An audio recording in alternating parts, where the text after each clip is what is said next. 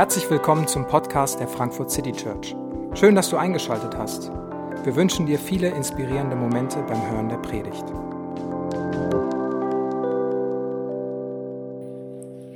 Auch von meiner Seite einen schönen Sonntagabend hier in der Frankfurt City Church. Ich heiße Franziska, ähm, bin seit fünf Jahren hier in dieser Kirche und jetzt seit einem Monat offiziell als Gemeindereferentin ähm, angestellt und das ist sozusagen meine erste offizielle Predigt in dieser neuen Kapazität. Und ich will am Anfang ein Geständnis machen in der Herleitung von Christian.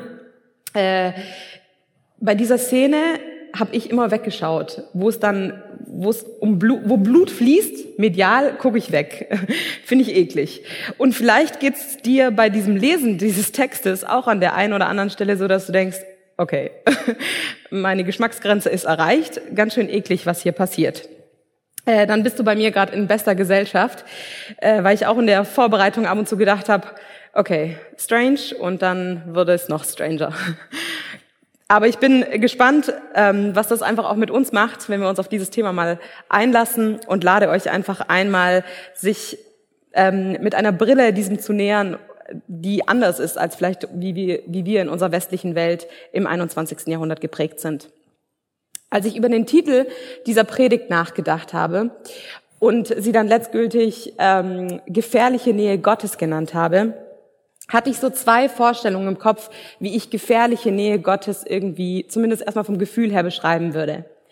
Das eine ist eine Situation, wenn ich in der Wildnis wandere würde ähm, und einer Bärenmama mit ihren Kleinen begegnen würde, dann ist es völlig egal, wie süß ich gerade diese Situation finde oder wie gern ich so ein Bärchen auf den Arm nehmen möchte und streicheln möchte.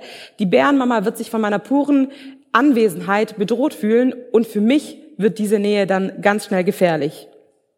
Das ist so eine Kategorie, wenn jemand mir an Gewaltigkeit überlegen ist, dem ich zu nahe komme. Und das andere ist eine emotionale ähm, gefährliche Nähe. Wenn mir jemand zu nahe tritt und ich den Eindruck habe, jemand überschreitet hier meine Grenzen, auch das kann als gefährlich nah empfunden werden. Und vielleicht behalten wir mal diese Idee, wie fühlt sich gefährlich nah für dich an, mal im Hintergrund. Ähm, und was hat das jetzt mit Gott zu tun?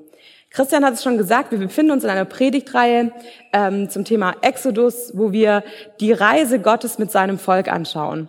Gott hat sein Volk aus der Sklaverei befreit, aus Ägypten rausgeführt und führt es durch die Wüste in ein verheißenes Land.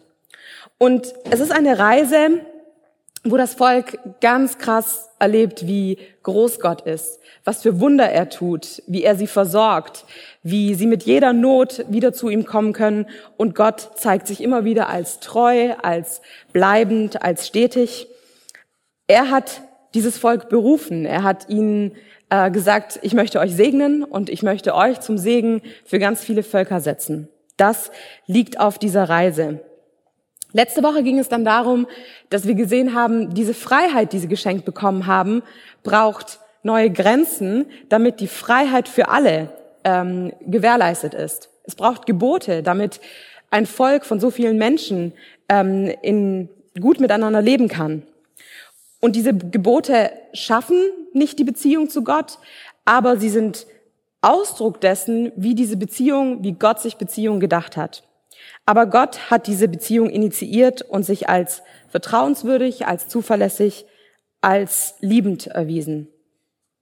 Und ganz am Anfang steht von den zehn Geboten dieses Gebot, ich bin der Herr dein Gott, ich habe dich aus der Sklaverei in Ägypten befreit, du sollst außer mir keine anderen Götter verehren. Gott sehnt sich nach einer Beziehung mit seinem Volk, das von von ganz, von ganz klaren Grenzen auch geprägt ist, wo man sagt, du und ich, wir gehören zusammen. Du sollst mein Volk sein, ich möchte dein Gott sein.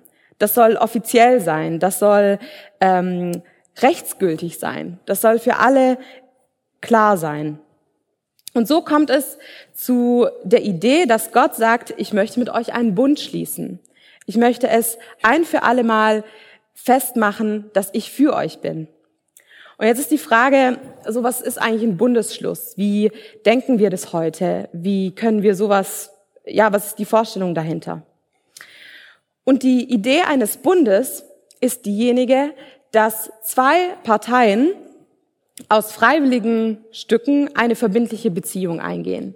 Dass zwei Parteien übereinkommen und sagen, ja, ich möchte dir vertrauen, vertraust du mir, ähm, die eine Beziehung gestalten, die sie beide möchten und mit der sie ähm, ihre Verbindlichkeit zueinander ausdrücken. Und Gott hat eben diese Kategorie von Beziehungen in seinem Kopf. Das soll fest sein, das soll klar sein, das soll verbindlich sein. Und in der damaligen Welt, in dem alten Vorderen Orient, wo sich dieses Volk Israel aufhält, ist ein Bund etwas viel üblicheres als heutzutage.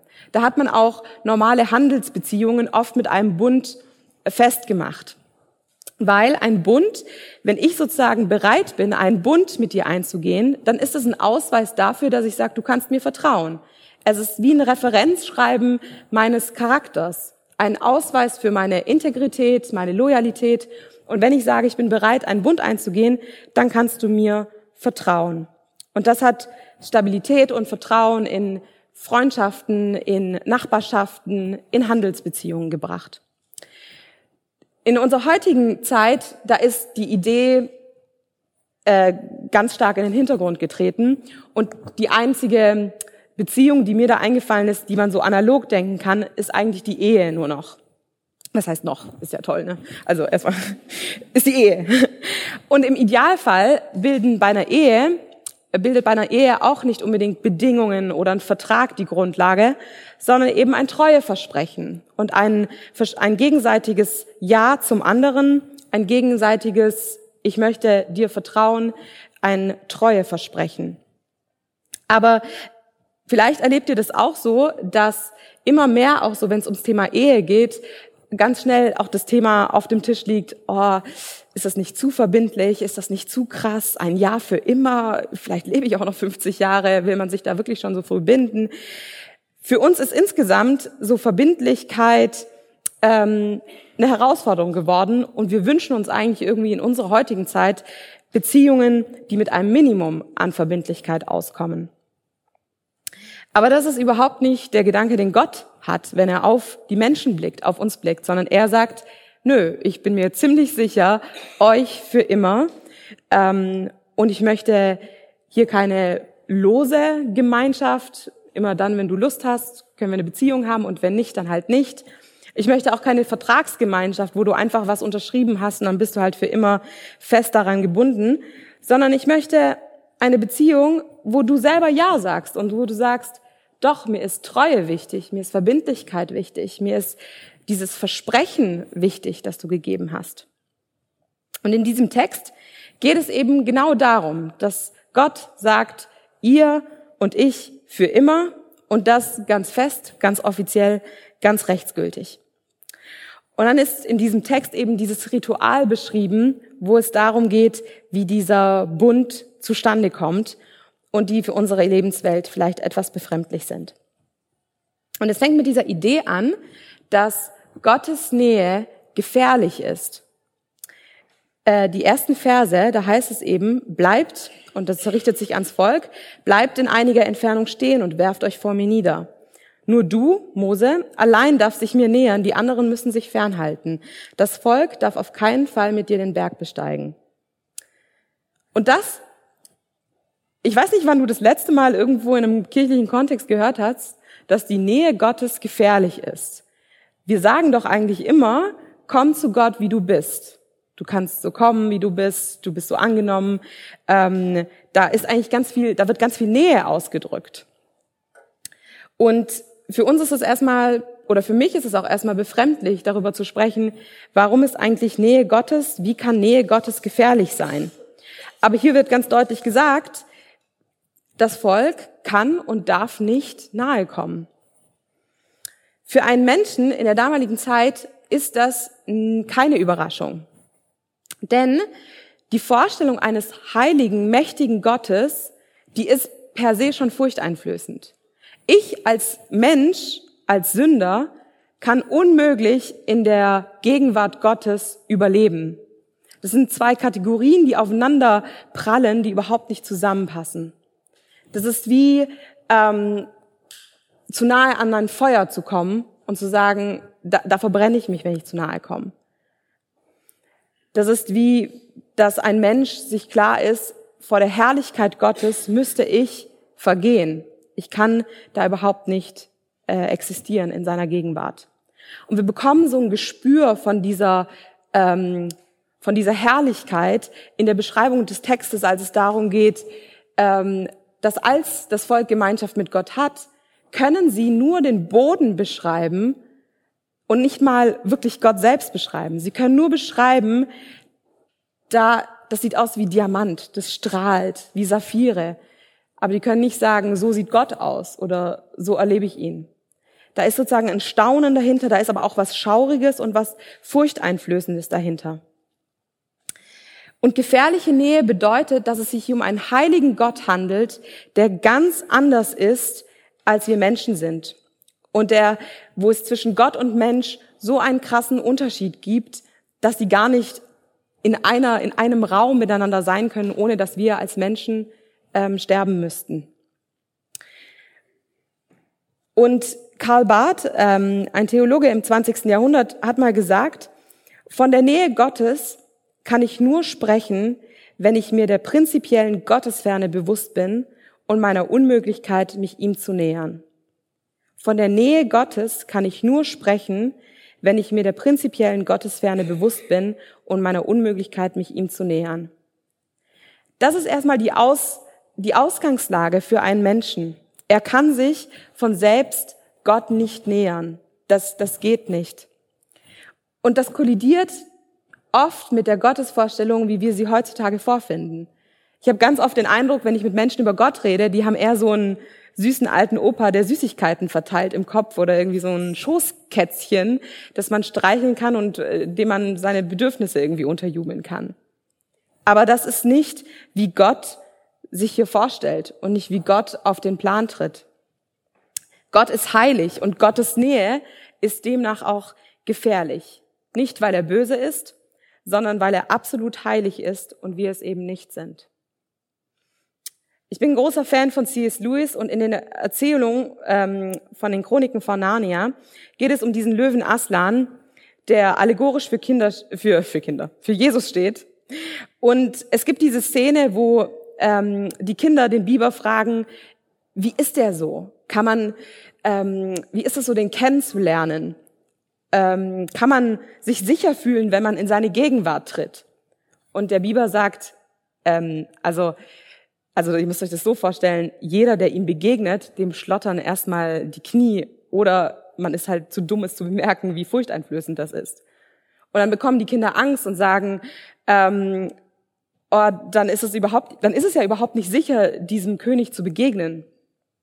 Und dann sagt der Biber, aber er ist doch der König. Und natürlich, er ist ein Löwe und er ist nicht ungefährlich, aber er ist doch gut. Und ich finde, dass das ganz gut das beschreibt, wie, wie Gott eigentlich sich selbst vorstellt. Gottes Nähe ist nicht ungefährlich, weil Gott heilig ist. Aber Gott ist gut und jede Initiative zu irgendeiner Beziehung, die Gott möchte, zu den Menschen damals, zu uns heute, geht auch von ihm aus. Und damit das Volk seine Gegenwart erleben und überleben kann, gibt eben Gott Anweisungen, wie seine heilige Gegenwart ähm, erlebt werden kann, wie sie, wie das Volk geheiligt werden kann, damit sie diese Gegenwart erleben können. Und in dieser in dieser ehrfurchtsvollen Stimmung wird also dieser Bund geschlossen. Und dann geht das so weiter, dass Mose erstmal nochmal alles ganz transparent macht, ähm, was Gott sich zu diesem Bund gedacht hat. So, das, das macht meinen Bund aus. Wenn zwei Menschen einen Bund schließen, dann geht es darum, hey, was, was brauchst du, was brauche ich, wie können wir diese Beziehung gestalten? Und genauso muss man sich das auch vorstellen, dass Gott sagt, hey, Leben mit mir in meiner Gegenwart, so kann das aussehen. Und dann heißt es eben im Vers 3, Mose trat vor die Israeliten, teilte ihnen die Gebote und Bestimmungen des Herrn mit, und sie antworteten einmütig, wir wollen alles tun, was der Herr befohlen hat. Und in Vers 7 wird es nochmal wiederholt, dass sie antworten, alles, was der Herr befohlen hat, wollen wir tun. Wir werden ihm gehorchen. Da sehen wir, dass das Volk das wird hier nicht irgendwie in so eine Gottesbeziehung getrickst, sondern es ist ein Angebot, das im Raum steht, wo Gott ganz klar sagt, hey, so sieht das aus, das ist mein, mein Angebot. Ähm, und das Volk sagt aus ganz freien Stücken ja. Wir wollen ein Volk sein im Sinne deiner göttlichen Zusage. Wir wollen deine Nähe und deine, deine Fürsorge erleben.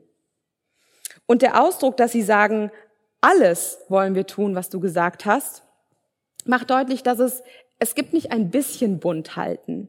Das ist anders wie bei einem Vertrag, wo man sagt, okay, da wurde jetzt halt irgendwie ein Paragraph verletzt. Ein Bund zerfällt dann, wenn man etwas davon nicht erfüllt. Dann müsste ein Bund erneuert werden. Und ein bisschen Versprechen geht nicht oder ein bisschen Ehe geht nicht. So muss man sich das vorstellen. Weil ein Bund ist eine, eine Beziehungsdimension, eine Kategorie, die alles oder nichts bedeutet. Und dann ist die Frage, wie passt da jetzt irgendwie Sünde oder Fehler mit rein? Weil ich mich dann gefragt habe, was wäre jetzt gewesen, hätte das Volk irgendwie einen Fehler gemacht? Aber hier geht es nicht darum, dass man, ähm, dass, dass ein Fehler und die, diese Bundesbeziehung in einem in so einem krassen Zusammenhang stehen. Man muss sich das vielleicht so vorstellen, wenn ich jetzt ähm, meinem potenziellen Ehepartner die Wäsche zu heiß wasche und sie geht komplett ein, dann ist es ein dummer Fehler, aber das steht eigentlich nicht zur Debatte, ob jetzt äh, ich die Treue gebrochen habe. Äh, für manche vielleicht schon. Je nachdem, wie, wie wertvoll vielleicht das Shirt war. Aber ihr versteht hoffentlich den, den, den Unterschied zwischen der Kategorie Treuebruch und man macht einen Fehler. Und Gottes Forderung an die Menschen ist nicht, ihr dürft keine Fehler machen oder ihr müsst perfekt sein, sondern ihr müsst mir vertrauen und ihr sollt euch heiligen lassen. Gottes Forderung ist Vertrauen und nicht Perfektion. Und dann geht das folgendermaßen weiter und ich finde dieses ähm, der nächste der der nächste Vers ist der der haut da ein bisschen rein. Da besprengte Mose das Volk mit dem Blut aus den Schalen und sagte: Das Blut besiegelt den Bund zwischen dem Herrn und euch. Dieser Bund beruht auf all den Geboten, die ich euch in seinem Namen weitergegeben habe. Also hier wird ein Volk mit Blut besprengt. Mir wird schon schlecht, wenn ich das mir komplett zu Ende vorstelle. Aber wir leben auch in keiner Kultur, in der das Tieropfer irgendeine Bedeutung hätte. Auch das war im damaligen Kontext anders, weil da oft auch bei jeder bedeutsamen Bundeshandlung äh, wurde das mit einem Opfer besiegelt. Es hat einen, einen ernsthaften, heiligen Charakter gehabt, dass etwas, das Blut fließt. Ähm, aber es war im Volk Israel immer ein, ein Tieropfer und durfte auch nur ein Tieropfer sein. Was aber in diesem Kontext durchaus ungewöhnlich war, dass Blut auf Menschen gesprengt wird. Dass Mose zuerst den Altar mit Blut besprengt, sozusagen als Zeichen, es geht hier um Gott, der stellvertretend für den Altar ähm, dasteht, und es geht um die Menschen, denen das Blut zugute kommt.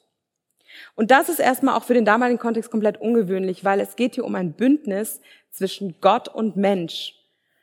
Ähm, Gott ist derjenige, der sich zu Menschen einen Bund wünscht und der ganz üblich, wie damals ein Bund geschlossen wird, zwar abläuft, aber in einer ganz neuen Beziehungsdimension gedacht wird, dass es eben um Gott und Mensch geht.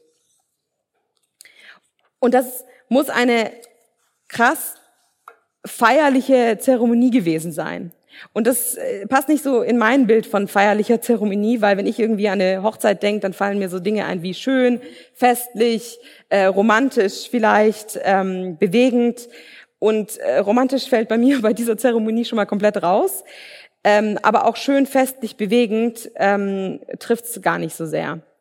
Und ich glaube auch, dass für die Israeliten war das nicht etwas, wo man sagt, ah cool, hier geht's um Blut, weil Blut schon immer in der gesamten Menschheitsgeschichte eine Kategorie war, die hat was Schauriges an sich, die hat was Krasses an sich. Ähm, und trotzdem, wie das Blut hier verwendet wird, ist für das Volk in ihrer Vorstellungswelt zugänglich. Weil versprengtes Blut, das steht ganz symbolträchtig für eine rechtsgültige Abwicklung eines Bundes. Es ist Ausdruck davon, dass man sagt, hier passiert etwas, was für immer ernst gemeint ist, was ich ähm, damit verbürge, dass ein Tier aus meinem Besitz dafür sterben musste. Und das hatte mit meinem Wohlstand zu tun. Das hat mich was gekostet, wenn ich einen Bund schließe. Es ist also etwas Wertvolles. Dabei geht es um Leben, dabei geht es um Tod. Ähm, das ist nicht einfach nur so lapidar hier ähm, verwendet.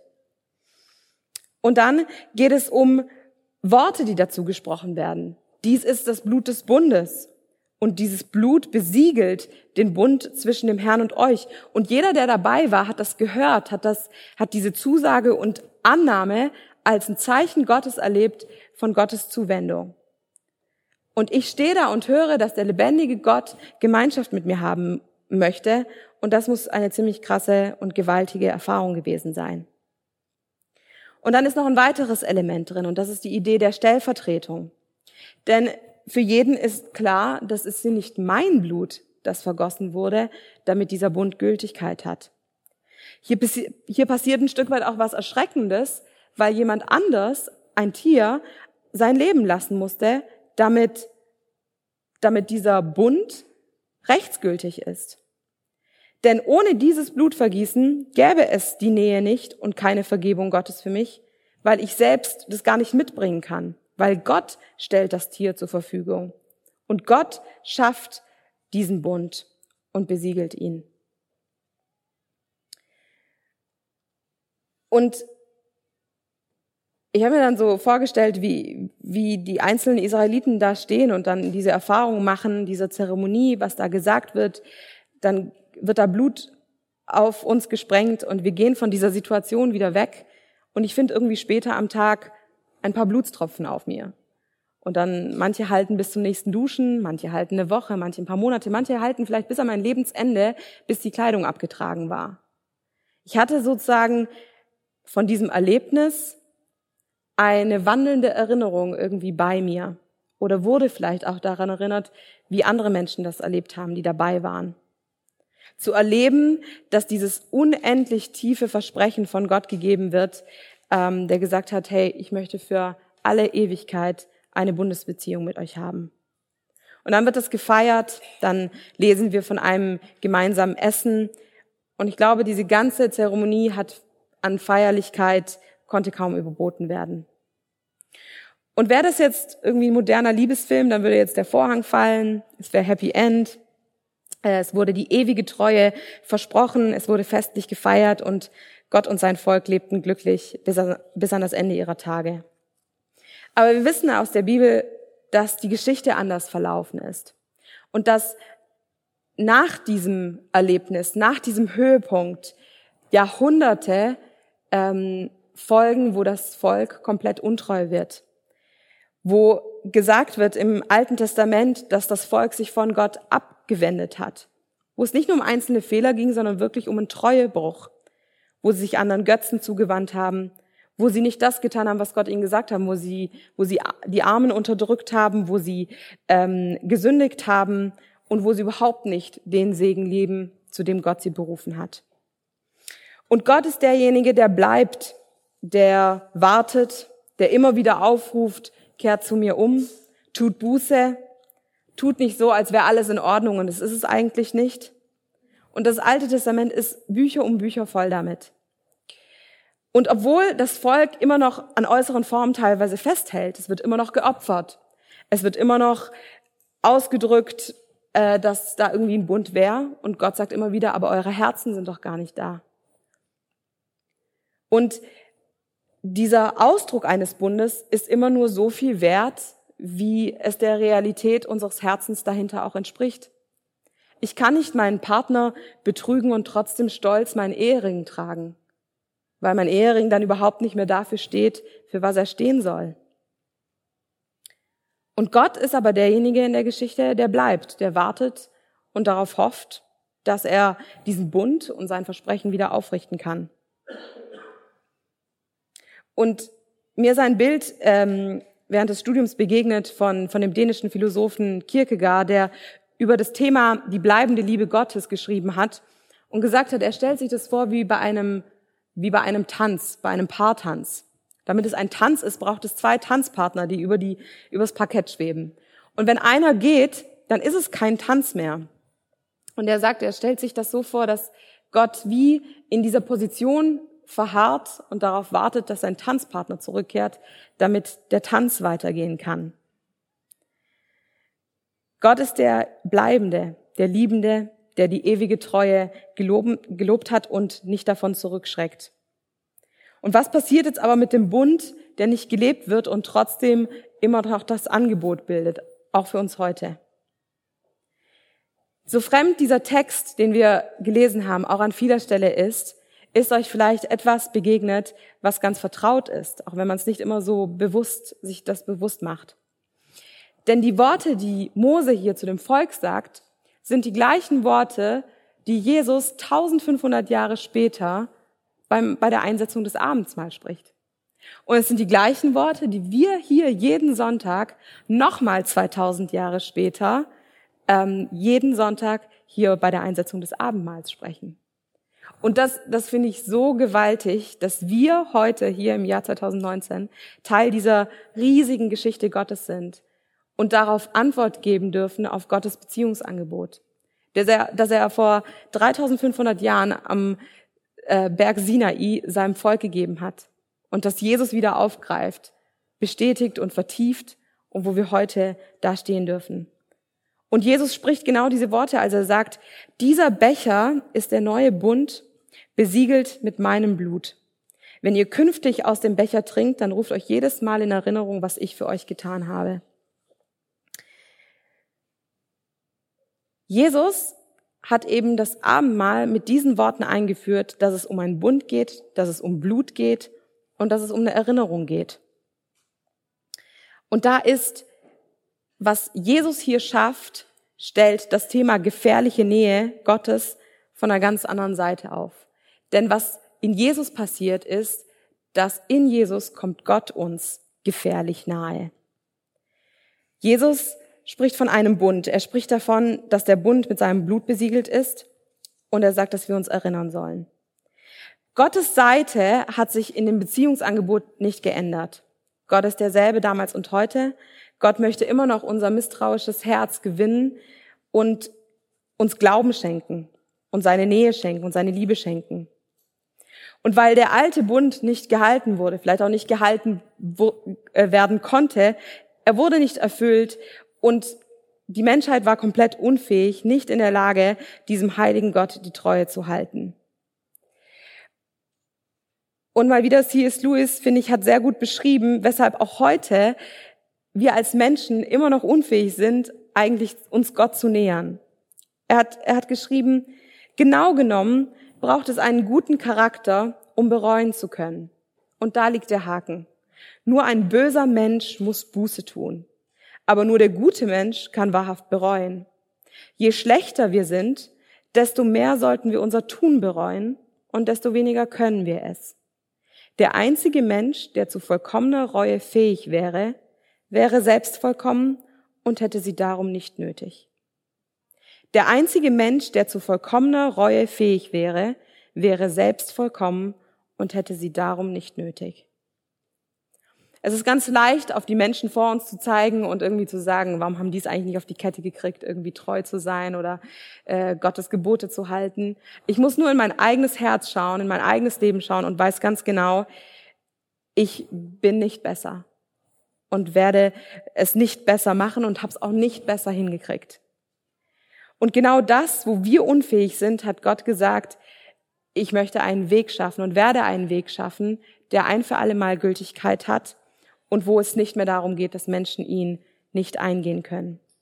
Und so kommt Jesus und wird dieser Mensch, der vollkommen ist, der die Reue selbst nicht nötig hat und für uns stirbt, der uns sein Blut gibt, damit dieser Bund rechtsgültig ist.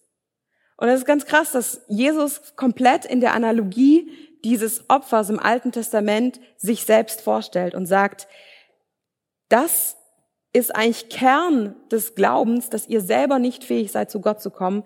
Ich euch aber alles zur Verfügung stelle, was ihr für diesen Bundesschluss mit Gott braucht. Und es heißt im Neuen Testament, im zweiten Korinther, Kapitel 5, den, der ohne jede Sünde war, hat Gott für uns zur Sünde gemacht, damit wir durch die Verbindung mit ihm die Gerechtigkeit bekommen, mit der wir vor Gott bestehen können. Jesus tritt an unsere Stelle und wird sozusagen der Tanzpartner Gottes, dass dieser Bundesschluss ein für alle Mal Gültigkeit hat und endlich einer auf Augenhöhe mit Gott einen Bund schließen kann, der gehalten werden kann, der gehalten wird. Und Jesus lädt uns ein, dazu zu kommen, diesen Bund zu erleben, der ein für alle Mal gilt. Und Jesus ist dieses ultimative Opfer geworden, wo Tieropfer immer nur stellvertretend sein konnten und Jesus jetzt komplett ein für alle Mal ähm, da Klarheit geschaffen hat. Das Wesen der Sünde besteht darin, dass der Mensch an die Stelle Gottes tritt, während das Wesen des Heils darin besteht, dass Gott an die Stelle des Menschen tritt. Das Wesen der Sünde besteht darin, dass der Mensch an die Stelle Gottes tritt, während das Wesen des Heils darin besteht, dass Gott an die Stelle des Menschen tritt. Wir dürfen Gemeinschaft mit Gott haben, weil Jesus alles getan hat, damit das möglich ist. Und wir dürfen dieses rechtsgültige Opfer für uns in Anspruch nehmen. Und Jesus lädt uns dazu ein, dazu zu gehören. Und sagt damit auch, die gefährliche Nähe Gottes ist nicht mehr länger gefährlich für euch, weil ich alles getan habe, dass das aufgelöst ist, dass das ein, zu einem Ende kommt und uns zugute kommen kann. Und dann feiern wir das Abendmahl. Und es ist wieder eine Feier, um die es geht, um das zu besiegeln, dass Jesus das ein für alle Mal getan hat. Jesus setzt sozusagen ein neues, eine neue Erinnerung ähm, ein und macht es, macht es, was in die Ewigkeit weist. Und sagt, das ist so wir schaffen ein neues Zeichen und dieses Zeichen geht komplett analog zu dem Bundesschluss mit dem Volk Israel und bekommt doch so eine unendlich weitreichende Vertiefung. Und wenn wir heutzutage das Abendmahl feiern, dann bestätigen wir das, was da schon drin liegt, was da schon an, an Zusagen Gottes immer verborgen war. Und wir dürfen es erleben und erfahren und für uns in Anspruch nehmen. Wenn wir Abendmahl nehmen, dann treten wir in diese große Geschichte Gottes mit den Menschen und sagen Ja zu dem, der schon immer für uns war. Und wenn wir Brot nehmen und es in Wein tunken und dann uns erinnern, was Christus für uns getan hat, der sein Leben für uns gegeben hat, damit wir Leben haben, dann geben wir ebenfalls ein Treueversprechen. Und dürfen trotzdem wissen, wir sind nicht diejenigen, die die Treue halten können, sondern es ist Christus, der alles getan hat, dass dieser Bund möglich ist. Und da kommt Jesus uns Menschen gefährlich nah, auch jeden Sonntag. Zeigt er uns, wie unser Herz ist, zeigt er uns, wo wir selber stehen, zeigt uns unsere immer wiederkehrende Selbstzentriertheit vielleicht auch auf und weist uns trotzdem immer wieder darauf hin, ich habe einen ewigen Bund geschaffen, den du nicht kaputt machen kannst. Und da schafft er die Möglichkeit zur Beziehung. Und das ist das Evangelium, das ist die gute Nachricht, die wir glauben, erleben, die wir feiern dürfen, dass Jesus alles getan hat, dass wir uns diesem heiligen Gott nähern können und dass seine Beziehung für uns gültig ist. Das darf uns dankbar machen. Das darf uns voller Staunen erfüllen. Und das darf uns ganz freisetzen, dass wir mutig vor Gott kommen dürfen und das annehmen dürfen, was er für uns bereithält. Für mich war das Abendmahl ganz lange irgendwie auch nichtssagend, wenn ich ehrlich bin. Ich habe das ähm, zwar schon jahrelang irgendwie genommen und trotzdem konnte ich mit den Symboliken irgendwie nicht so viel anfangen. Ähm und dann gab es einen, gab es eine Zeit, wo ich mich näher ein bisschen damit beschäftigt hat, für was steht es eigentlich, was passiert es eigentlich. Und da hat sich die Bedeutung für mich komplett gewandelt, dass ich erlebt habe, dass es Gottes wöchentlicher Zuspruch, dass er mich liebt, dass er alles getan hat, dass jede einzelne Woche in seiner Gegenwart, in seiner Zusage, in seiner Verheißung des ewigen Lebens gelebt werden kann. Und da hat es für mich irgendwie so eine Dimension bekommen, wo ich denke, irgendwie bildet das Abendmahl jede Woche auch einen Höhepunkt. Ein Höhepunkt, wo ich das erleben kann, wie Gott mich sieht und wie Gott mich auf ewig sieht. Und weil Christus alles getan hat, darf ich hier nur in dieser Position sein, äh, euch alle zum Abendmahl einzuladen. Nicht, weil du irgendwas mitbringst, was ähm, ich prüfen könnte oder nicht, sondern weil Christus derjenige ist, der dich einlädt und sagt, wenn du diesen Bund erleben möchtest mit Gott, wenn du dazugehören möchtest, wenn du das bestätigen und annehmen möchtest, dann bist du einfach herzlich eingeladen, das zu erleben und daran teilzuhaben.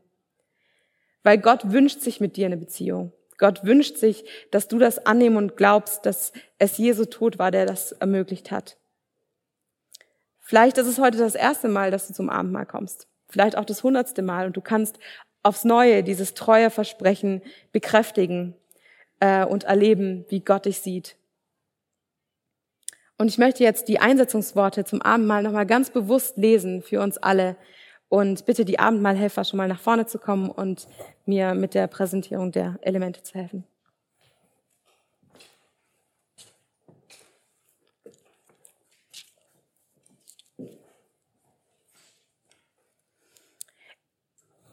In der Nacht, in der er verraten wurde, nahm Jesus der Herr das Brot.